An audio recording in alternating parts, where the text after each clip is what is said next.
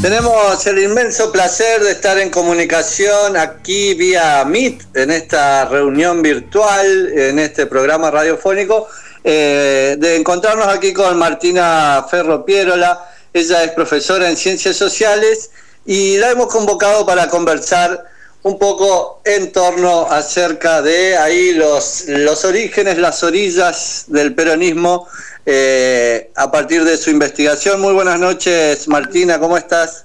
Hola, Juli, hola a todas, todes, todas. ¿Cómo va? ¿Todo bien? Muchas gracias por la invitación. No, por favor, gracias a vos por, por este rato y por el conocimiento que venís produciendo. Contanos un poco, eh, enmarcanos eh, la investigación, eh, en, en, el, en qué ámbito se da, cómo, así nos metemos luego de lleno en el tema. Dale, perfecto. Eh, bueno, les cuento que primero celebro ¿no? estos espacios de instancia de, compartir lo que venimos produciendo. Por ahí pasa que la investigación y quienes nos dedicamos a investigar sucede bastante en soledad, ¿no? Con interlocutores por ahí más imaginarios, ¿no? Autores, escritores, etcétera, pero que en definitiva me parecen instancias necesarias para, compartir lo que, lo que estamos produciendo. Eh, bueno, en mi caso yo eh, decidí estudiar eh, como parte de mi tesis de grado, que sería la licenciatura en Ciencias Sociales. Eh, al principio, que este, les estoy hablando de 2018, me, me, interesaron como pensar dos movimientos políticos que me resultaban como interesantes, como importantes, y que me interpelaban en lo personal, ¿no? Que es, por un lado, el peronismo como movimiento político y por el otro lado, el feminismo o los feminismos. Y en ese marco, eh, bueno, termino decidiendo por diferentes cuestiones em, que eh, acotar, digamos, mi, objeto o mi tema de investigación a eh, la dirigencia política peronista em, en Entre Ríos durante el primer peronismo, ¿no? eso sería, está enmarcado en lo que sería mi tesina de grado, que todavía no, no ha sido defendida, pero además, eh, este pedacito de investigación forma parte de una investigación eh, más amplia, eh, de, de básicamente em, conocimiento o búsqueda sobre el primer peronismo desde la provincia de Entre Ríos en todo el periodo 46-55, que está enmarcado en una beca doctoral de CONICET. entonces, en ese podríamos decir que son dos instancias de investigación, una tesina de grado y una tesina eh, doctoral, una tesis doctoral, ¿no? Bien, y la, la, tesina entonces de grado, ¿dónde es que la demarcabas bien y, dónde se amplía en la beca doctoral? Claro, em, mi tesina de grado es específicamente una primera, una aproximación ¿no? al, primer peronismo desde Entre Ríos. Eh, trabajo la dirigencia política peronista durante el gobierno de Maya y tomo justamente eh, la primera gestión de, gobierno peronista, ¿no? Eh, es decir, para la tesina de grado me centro en los primeros cuatro años eh, y para la, la tesis doctoral me ubico en lo que serían los diez años, lo que comúnmente conocemos como el primer peronismo o el peronismo clásico, ¿no? 46-55, 45-55, etcétera. Claro. Marti, te pregunto, decías vos que eh, peronismo y feminismos te, interpelaban personalmente. ¿Cómo, cómo se, se, trabaja y se avanza eh, en términos bueno, académicos y de investigación para vincular ese, ese objeto de estudio o, o la investigación en sí con lo personal? ¿Hay lugar en la academia a esta cuestión, a la interpelación personal? ¿Cómo es esa vivencia? Bueno, muy interesante, sobre todo porque si, rastreamos las investigaciones, digo, me centro un poquito en, el campo de estudios sobre peronismo, hay toda una discusión, ¿no? Eh, en relación a eh, eh, cuál, ha, sido el lugar que ha tenido el peronismo en, la Argentina. Y, en ese sentido, me, parece que lo que resulta interesante para quienes investigamos, sobre todo este tema en particular, es poder decir que todos y todas tenemos un posicionamiento, o sea, el oficio del investigador y la investigadora parte de un posicionamiento político, ¿no? Que eso no significa que em, eh, produzcamos o intentemos o produzcamos investigaciones tendenciosas, pero sí eh, partimos de hipótesis o ideas eh, que obviamente se enmarcan y, tendemos a, que, a producir conocimiento de lo más eh, cercano a, la verdad, ¿no? Con todas las discusiones y todo lo que implica la idea de verdad. Eh, pero sí creo que em, podemos delimitar, si delimitamos la ciencia, la ciencia también está interpelada por lo que sucede por fuera de la ciencia y en ese sentido el por fuera de la ciencia tiene que ver con ideas más generales sobre, sobre peronismo, ¿no? Pienso que Muchas veces, eh, muchas investigaciones em, han, bueno, han surgido a partir de, la academia, ¿no? Y han sido investigaciones em, muy tendenciosas en relación al peronismo. Y, por eso es interesante poder eh, traer eh, el, oficio de, de, la historiadora o el historiador o el cientista o la cientista social em, para poder trabajar empíricamente con, algunos datos y algunas cuestiones, ¿no? Y refutar y poder pensar desde otro lugar, eh, quizás ideas que circulan dentro de la academia que en la práctica eh, o en la empiria, eh, en los datos, no, no tienen asidero, por así decirlo, ¿no? Marti, y te pregunto, porque es como vasto, ¿por dónde, por dónde puede ir ¿Qué es lo que, alguna, algunas cuestiones que vos hayas encontrado en esa intersección, no sé si se puede decir así, entre los feminismos o los roles de, las mujeres o, o como sea que lo hayas encarado, incluso eso también es interesante ver cómo, cómo lo encaraste, pero ¿qué te has encontrado que no te esperaba o que es distinto para sea más interesante, digo, eh, más feminista, menos feminista en, en esos hallazgos? Sí, lo cierto es que justamente mi tesis de licenciatura eh, acotó 1946-1950, entonces no, llegó, a ver a las legisladoras, por ejemplo, que ingresan. Eh, entonces, en ese sentido podríamos decir que eso sigue siendo como eh, parte de, lo que me queda, ¿no? Pero sí podemos encontrar, por ejemplo, que entre el que en el 51 contamos en Entre Ríos con la primera mujer ministra eh, de Educación, ¿no? Eh, a nivel de Latinoamérica, ¿no? Estamos hablando de Emma Bedogni de Basaldúa, ¿sí? Eh, pero bueno, podríamos decir que es, esa intersección me, queda pendiente para pensarla para la tesis doctoral. no sé si ustedes quieren que por ahí les cuente un poquito de qué, de qué trató mi tesis de, de, licenciatura, como para reponer algunas ideas que me parece que puedo llegar a compartir. Sí, por favor, Marti, dale. Genial. Em, bueno, en relación a, cómo ingresar, ¿no? Primero pensemos que los, estudios sobre peronismo em, podríamos, decir que eh, el Simba quiere, quiere opinar acá. Eh, los estudios sobre peronismo eh, comparten la cantidad de bibliografía escrita, digo, ¿no? Eh, o se asemejan y se acercan a lo que sería la Revolución Mexicana y la Revolución Cubana, ¿no?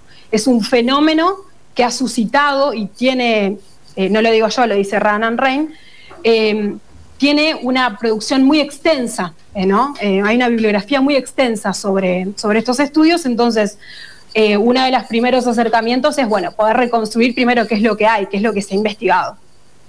Y yo me centro y, me centré específicamente en poder chusmear los antecedentes, sobre todo de lo que se denomina el peronismo en el interior del país, ¿no? Eh, ¿Y qué es lo que vemos? ¿no? Y esto eh, también eh, tiene vinculación eh, con lo que decía anteriormente de, que no existen producciones o existen escasas producciones sobre investigaciones eh, sobre primer peronismo en Entre Ríos. ¿Qué es lo que observamos? Si vemos, eh, hacemos como un mapa general de los estudios sobre primer peronismo en y desde las provincias argentinas, vemos que Entre, Entre Ríos contrasta con la abundante bibliografía que hay, que existe de indagaciones ¿no? empíricas y historiográficas y desde las ciencias sociales, eh, desde las otras y en las otras provincias. Entonces vemos que em, si hacemos este mapa imaginario, eh, Entre Ríos em, es una pieza que por así decirlo falta. Sin embargo, hay algunas eh, investigaciones que, que, me gustaría mencionar, por ejemplo, que no tienen que ver o que no se vinculan necesariamente con la academia, pero que sí han hecho avances en relación en ese sentido, eh, pienso, por ejemplo, en Claudio Cañete, en eh, Estela Loati, en eh, Patricia Lucero, sobre Partido Peronista Femenino. Em, y también usinas de investigaciones, por ejemplo, estudios sobre peronismo, el, grupo de estudios sobre peronismo de la UADER, que ha empezado, comenzado a indagar en este sentido. Pienso en las investigaciones de Darío Velázquez, Claudio Maidana, Julián Gómez, pero también otros investigadores como por ejemplo Rodolfo Gripo o eh, eh, Marcos Enchos y Bato, que también han trabajado y se han preguntado sobre eh, el origen del peronismo en Entre Ríos. A mí me pareció interesante poder em, ingresar ¿no? a partir de este objeto, de este recorte de objeto, ¿no? viendo la, la, dirigencia política, ¿no? Y cómo la veo, y cómo la vi. Y bueno, primero lo que hice fue tratar de, de pensar que una concepción de Estado, ¿no? Entonces parto de eh, eh y Soprano para pensar eh, un Estado con rostro humano. Es decir, eh, el, Estado también son las personas que lo ejecutan ¿no? y que construyen normas, en el caso normas, llevan a cabo leyes, etcétera, etcétera, etcétera. Quiero decir que dentro de estas ideas que proponen eh, y Soprano para pensar el Estado con rostro humano, eh, proponen esta idea particular que es la de personalizar al Estado. Entonces, me interesó, me pareció interesante eh, este ingreso a pensar el peronismo desde Entre Ríos, eh, poniéndole cara a quienes, bueno, formaron parte del Poder Ejecutivo y del Poder Legislativo de la provincia. en ese sentido, ¿Qué, es lo que veo? Eh, primero, bueno, como para cerrar lo de los antecedentes y de, investigaciones específicamente de Entre Ríos, veo que hay, eh, hay más producción historiográfica que por ahí se centra sobre todo en el siglo XIX, ¿no? Sobre todo por la particularidad que tiene el siglo XIX para nosotras, para nosotros y para nosotros. Entonces, eh, veo que eh, hay menos producción, ¿no? Eh, sobre todo historiográfica, en el siglo XX. Em, y bueno, y yendo a la, reconstrucción que, pude hacer, em, primero me centro en lo que sería la cartera estatal, ¿no? De eh, esos cuatro años de gobierno, entonces em, estudio las trayectorias políticas de, bueno, de los dirigentes. Primero veo quién fue Héctor Domingo Maya, veo quién fue eh, el vicegobernador y quiénes fueron los ministros, ¿no? Pero también reconstruyo lo que sería el poder legislativo, es decir, em, bueno, diputados y senadores provinciales, pero también eh, legisladores nacionales por Entre Ríos, ¿no? Marti, eh, compartinos algunos nombres de ese del ejecutivo, si tenés ahí a mano. ¿Cómo que no? Sí, sí, sí. Em, Primero, una primera cuestión de, ahí, les comparto más o menos qué es lo que, pude reconstruir, pero una cuestión interesante es que a todo el elenco político, ¿no? A, estos, a estas 44 personas les hice las mismas preguntas, ¿no? Primero, ¿quiénes son? ¿no? Eh, eh, a este paquete, ¿no? Podríamos decir, de, personas y de, dirigentes, eh, quiénes son, año y lugar de nacimiento, profesión, y sobre todo me interesaba poder ver eh, experiencia política previa de estos dirigentes, ¿no? Eso me parece que es como una de las cuestiones más interesantes. Y em, cargos precedentes, ¿no? ¿Y qué es lo que veo? Por ejemplo, en la cartera estatal, Héctor Domingo Maya, que fue em, el primer gobernador peronista de Entre Ríos, eh, fue un abogado que proviene de Forja, ¿sí? Es un dato interesante, ¿no? Es un radical eh, que viene del forjismo Em, que tuvo cercanía con Jaureche, con Homero Mansi, eh, etcétera, y que es uno de los eh, gobernadores más jóvenes que tuvo la provincia. Accede al cargo con 32 años. Eh, con 32 años em, muy joven.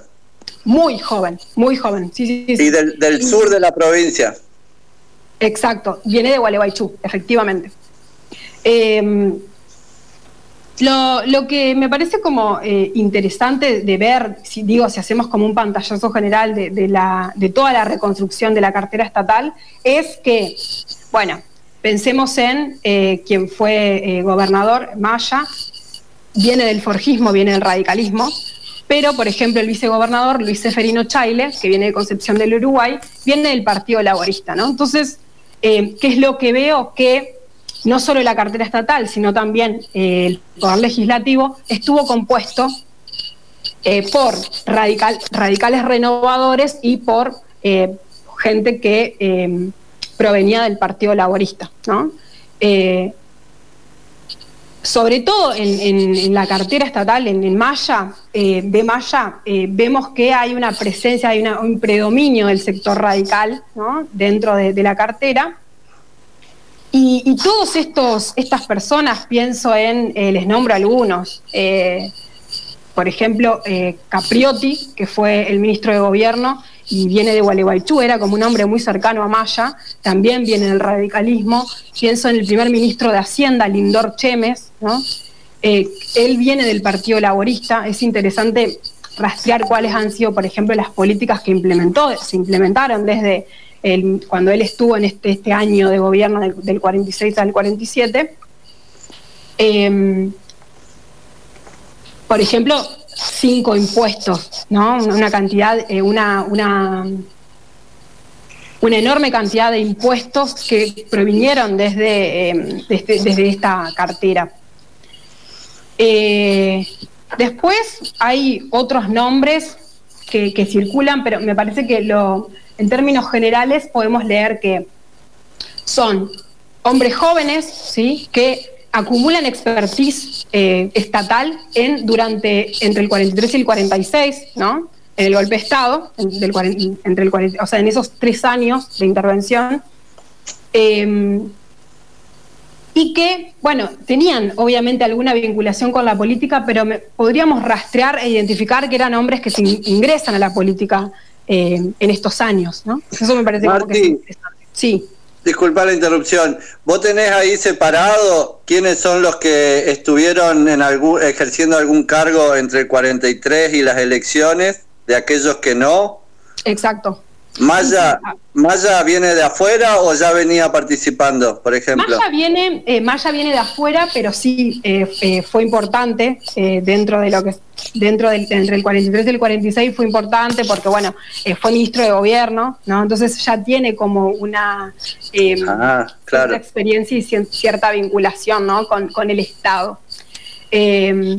Capriotti, por ejemplo, fue presidente del comisionado municipal la intendencia, ¿no? En ese momento eran comisionados municipales. Eh, pero bueno, en la mayoría podríamos decir que identificamos eso, ¿no? Que hay, son hombres jóvenes que tienen como una, una, eh, cierta eh, expertise estatal que se acumulan en, estos tres años. Chemes, ¿de dónde es oriundo Chemes? Chemes es de diamante, es, un, es diamantino, de hecho eh, si rastreamos los nombres, vemos que hay muchos, eh, que los nombres de, estos tipos, digamos, siguen eh, vinculándose con, la ciudad de la que provinieron, ¿no? Decimos que Cheme, bueno, es diamante, casi seguro, ¿no? eso. Después, por ejemplo, otra cuestión interesante es poder rastrear quién es, cuál era la, profesión, ¿no? De ellos. Y vemos que, bueno, hay, hay una, la mayoría eran abogados, ¿no? Eh, también, bueno, por ejemplo, en el caso de, de Chaile era, era un profesor. Eh, y en el caso de eh, lo interesante de, poder rastrear los cuatro años de los ministros es que vemos también las rupturas y las continuidades dentro, del mismo ministerio. Por ejemplo, en el caso del, del, Ministerio de Hacienda vemos que hay cuatro ministros de Hacienda durante los cuatro años, ¿no? y que en cambio el, ministro de Gobierno permaneció durante los cuatro años. Era un hombre fuerte y cercano al gobernador. Em, y después, otra de, las cuestiones más interesantes, creo que, esta primera descripción, ¿no? este primer pantallazo general de quiénes eran, em, sería como, como un primer escalón para poder pensar eh, cuestiones más eh, vinculadas al conflicto y a la interna política, ¿no? Eh, ah, eso me gusta, eso me gusta. sí. A ver. Pasa que justamente pensaba esto, ¿no? Que lo, primero que se, que se debe hacer es poder reconstruir, bueno, quiénes son los actores y las figuras, ¿no? Para después, después poder indagar más en profundidad. Lo que vemos es que em, lo que, lo que yo estoy estudiando y lo que estoy viendo ahora, sobre todo a partir de la reconstrucción de la prensa, es que hay una interna entre em, el sector laborista y el sector eh, radical, ¿no? Que eso sigue funcionando, sigue eh, sucediendo y que se condensa este conflicto en 1947 cuando el sector del laborismo le presenta, realiza un pedido de juicio político al gobernador. ¿no? Esto me parece como un dato eh, no menor. ¿no? Es decir, dentro del propio peronismo, ¿no? el, laborismo em, presenta eh, un pedido de juicio político al gobernador. Eso podríamos decir que yo lo, estoy ¿En qué año? ¿En qué, en, qué año fue Martí eso? En, qué, en 1947. Es decir, un año después de asumir, ¿no? Em, después eso cae, pero me parece que lo interesante y que es un poco eh, lo, que estoy estudiando ahora es poder eh, rastrear em, cómo esa interna se, termina resolviendo siempre, ¿no? hacia el interior, pero que no deja de estar y que no deja de materializarse en hechos concretos. Por ejemplo, em, en 1947 renuncia el, ministro de Hacienda que formaba parte del laborismo, que es Lindor Chemes, y que va a formar parte del sector del laborismo que preside el vicegobernador. Entonces, vemos que a través de estos hechos eh, eh, se evidencia una interna. Eh, Marti, sí. Eh, te, interrumpo porque tenemos que, ir cerrando y la verdad que está para seguir charlando muchísimo más y evidentemente tenés muchísimo más para ponernos en común. ¿Querés redondear con algo y dejar abierto para otra próxima conversación, si no te parece mal? Sí, claro. Em, bueno, sobre todo pensar esto, que es, ha sido, es una investigación en curso, pero que em, me parece que lo interesante es eh, que básicamente el peronismo en la provincia de Entre Ríos, o lo que he podido ver, eh, se conformó sobre todo eh, de una base muy radical, en un 50% de los 44 dirigentes que pude ver, y de una base más laborista, ¿no? Y, vengo como a matizar cierta idea del peso conservador que habría de tener el peronismo en la provincia, ¿no? Yo encuentro que por lo menos la mitad venían del radicalismo. Eh, entonces eso me parece como interesante. Eh, y después, eh, sí. Si hay alguien de la audiencia o que en las redes después tome contacto con esto, con la investigación y quiera aportarte datos, relatos, comentarios, ¿eso te sirve? Muchísimo. de hecho, bueno, una de las cuestiones que, y con esto cierro, que quería como compartir era eh, la importancia de las fuentes, ¿no? Hay muchísima fuente de publicaciones oficiales, por ejemplo, diarios de sesiones, eh, datos de la Secretaría Electoral, eh, un, montón de fuentes, pero me queda la pata floja de em, todo lo que es documentación del partido y sobre el partido peronista. Entonces, bueno, mi invitación es a quien quiera y por ahí sepa que podamos llegar a eh, que puedan llegar a tener alguna eh, información, data sobre, sobre el partido entre 1946 y 1955, para mí sería, sería genial. ¿Y la forma de hacerlo cómo es? ¿En qué sentido? ¿Cómo se contactan con vos a través de, las redes? ¿Cómo? Sí, eh, o por mail, martinaferropierola.gmail.com o bueno, a través de ustedes. Bueno, perfecto. Ahí lo vamos a lo vamos a poner también en las redes para que quede abierta la convocatoria y seguramente te volvemos a llamar, Marti, para continuar y te agradecemos profundamente. Bueno, muchísimas gracias y queda pendiente poder pensar eh, las legisladoras, así que ahí pienso que puede llegar a ser un tema interesante. Yo, Marti, para una historiadora de Buenos Aires, eh, tengo escaneado todo, todo lo que dijeron las legisladoras mujeres en esos primeros cuatro años que el último fue muy corto, pero tengo todo, así me, tengo todos los diarios de sesiones con lo que ellas dijeron que la nombraron Evita hermosamente todos los días, así que una hermosura. Lo tengo por, no por casualidad, sino por un pedido de Julia Rosenberg, que está haciendo un libro sobre esa legisladora. Maravilloso. Te lo pongo a disposición. Muchas gracias. Gracias Martina Ferro Pierola, profesora en Ciencias Sociales. ¿sí?